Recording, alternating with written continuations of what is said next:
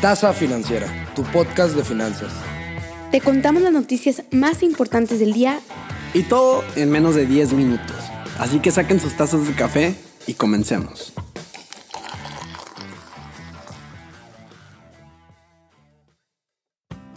Muy buenos días gente, bienvenidos a un capítulo más de esto que es La Tasa Financiera, tu podcast de finanzas.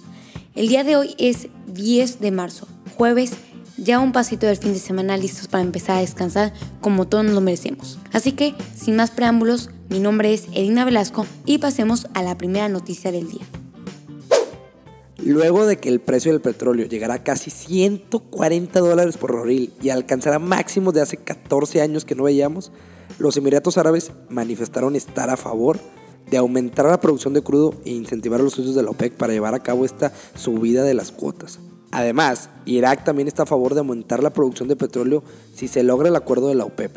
La gasolina en Estados Unidos superó los 4 dólares por galón y en algunas ciudades supera los 5 dólares. O sea, les adelanto desde ahorita, va a haber un incremento muy fuerte en la gasolina estos próximos días.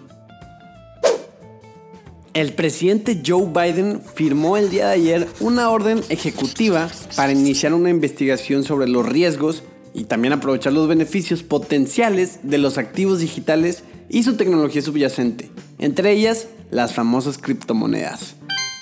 Hace esto con la intención de crear una nueva regulación que proteja a los consumidores. Además, la legislación contempla otras prioridades claves como la estabilidad financiera, el financiamiento ilícito, el liderazgo de Estados Unidos en el sistema financiero global, la competitividad económica, la inclusión financiera y por último, la innovación responsable. De acuerdo con el gobierno de Estados Unidos, el valor de capitalización de mercado de los activos digitales, incluidas las criptomonedas, ya rebasa los 3 billones de dólares. Además, estimó que alrededor de 40 millones de ciudadanos, o 16% de la población, tienen inversiones en este tipo de instrumentos y obviamente esta noticia provocó un aumento en el valor de las criptomonedas, ya que las agencias federales del gobierno tendrán ahora meses para preparar un reporte que establezca las bases de la nueva regulación. Entonces, tanto Bitcoin como Ether, la moneda de Ethereum, subieron de valor el día de ayer debido a estas noticias. En pocas palabras, el uso de las criptomonedas toma más relevancia en Estados Unidos. Cancelen todo por favor, porque ahora sí ya no pueden comprar una Big Mac en Rusia. Y bueno, esto en efecto es una continuación de lo que les contaba el día martes. Hasta ese día, muchas franquicias de cadenas gringas seguían operando en Rusia. Y justo ese mismo día, McDonald's y Coca-Cola, titanes de la industria alimentaria, se sumaron a los castigos de Rusia. La primera anunciando que cerrará temporalmente 847 restaurantes en el país y la segunda suspendiendo todas sus actividades. Ahora, esto es importante porque a pesar de que habíamos visto que anteriormente empresas como Apple habían salido por la puerta atrás del país, lo que representa McDonald's y Coca-Cola es la relación entre Rusia y el capitalismo post-Guerra Fría. Es decir, que cuando todo esto se normalice, que esperemos que sea pronto, el regreso y la reactivación de empresas y cadenas como estas será muy complicada porque la relación con el país, es decir Rusia, está un poco dañada, rota e incluso afectada. Para que se den una idea, McDonald's abrió su primer restaurante en Moscú el 31 de enero de 1990 durante los últimos momentos de la Unión Soviética, es decir, 35 años después de la fundación de McDonald's. Entonces, si en ese momento les costó, cuando se regrese todo esto a la normalidad, más les va a costar. Pero bueno, ya para ir cerrando, por otro lado está Starbucks, que también anunció el cierre de 130 establecimientos, y Amazon Web Services, que ahora dejará de aceptar nuevos clientes de Rusia y Bielorrusia. El Banco Santander México y Organización Soriana sellaron una alianza para ofrecer la terminal portátil Soriana Pago Mini a emprendedores y pequeñas empresas, la cual le permitirá realizar cobros con tarjetas de crédito y débito con códigos QR y wallets. El dispositivo que cuenta con tecnología de la empresa GetNet de Santander ya está disponible en los anaqueles de 30 tiendas de Soriana y City Club en el estado de Nuevo León. El objetivo es llevar las terminales a toda la República Mexicana hasta el segundo trimestre del año y comercializar 20.000 de ellas al cierre del 2022. Soriana, Pago Gemini, operará con una comisión de 2.9% masiva, sin cuotas adicionales. A cambio, les permitirá a los pequeños negocios acceder a más de 140 millones de tarjetas de débito y 28.5 millones de tarjetas de crédito registradas en el país, según cifras del Banco de México. Pues dicho y hecho. Tal como les comentábamos en el episodio pasado, Estados Unidos finalmente anunció que aplicará una prohibición sobre todas las importaciones rusas de petróleo, gas natural y carbón, marcando una de las sanciones más duras en lo que va de la inversión al país ucraniano.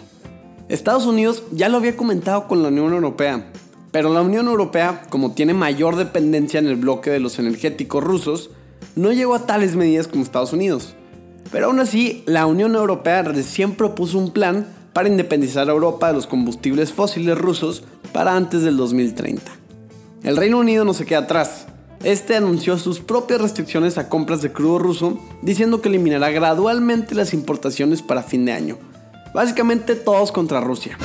Y Rusia había alertado el lunes que tomar una decisión así podría elevar los precios del petróleo hasta los 300 dólares por barril, y aquí los datos son que Rusia es el tercer exportador más grande de crudo en el mundo.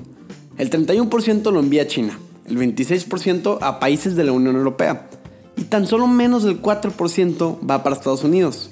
Como es muy poco el porcentaje que se envía a Estados Unidos, este país no tuvo ni que parpadear dos veces para despedirse de Rusia. Las sanciones financieras aplicadas por Estados Unidos y Europa a Rusia como medida de presión para lograr un alto al fuego y una posible solución al conflicto bélico con Ucrania, vaya que están haciendo estragos en la economía de Vladimir Putin. La calificadora de riesgo Fitch apuntó como inminente la posibilidad de que Rusia entre en default. En otras palabras, la calificadora dice que es muy posible que el país ruso incumpla con sus compromisos de pago en un futuro no tan lejano. Gracias a esta posibilidad, la misma calificadora decidió rebajar aún más la calificación de su deuda de soberana a basura, es decir, en la escala de B a C. Con esta categoría basura se convierte aún más difícil y mucho más complicado obtener financiamientos externos, además de que tumba el precio de sus bonos en el mercado. Como se imaginarán, esto no es una coincidencia. Tan es así que el mismo Joe Biden indicó que el recorte en la calificación era uno de los principales propósitos de las sanciones aplicadas a Rusia por la invasión. Por lo que, en pocas palabras, el corte a la deuda soberana significa que la economía de Rusia se verá privada de los recursos que necesita para proyectar y seguir financiando la guerra. La tendencia de aceleración inflacionaria en México y en el mundo continúa presionando la economía y en el nivel de consumo interno. Al corte de febrero de 2022, la tasa interanual de inflación se ubicó en 7.28%. En medio de la incertidumbre global, no sabemos qué va a pasar entre Rusia y Ucrania, las sanciones internacionales, los energéticos subiendo cada vez más, estamos todos a la espera de ver qué pasa. Por su parte, la inflación acumulada en el mes sumó 0.86% en relación con el nivel registrado el año pasado.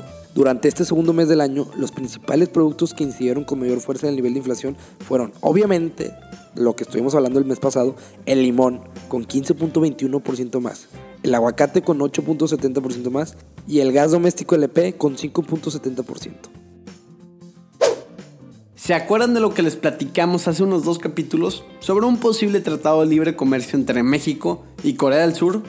Bueno, este tratado en realidad tendría más ventaja para la nación asiática que para la parte mexicana, puesto que no vemos oportunidad de exportar vehículos de carga a Corea y en autobuses todavía sería más complicado.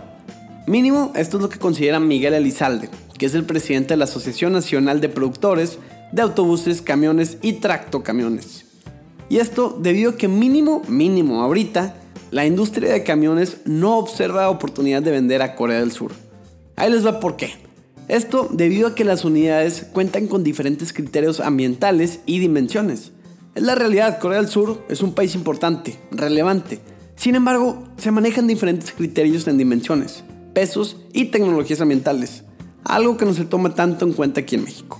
Entonces, en un tratado México-Corea, Corea lleva las de ganar en posibilidad de exportar más a México y no se logra ver una oportunidad clara en corto plazo de que México pudiera llegar a exportar a Corea.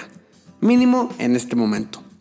Pero Lizalde todavía afirma que hay posibilidad de analizar las oportunidades existentes entre ambas naciones para una relación comercial, pero a futuro, no ahora. En otras noticias, como saben, el calorcito ya se empieza a sentir y consigo viene la primavera. Es decir, pronto empezaremos a ver un cambio en el horario al horario de verano. Los primeros en hacer este cambio es Estados Unidos este mismo domingo. Y sí, esta no es la noticia.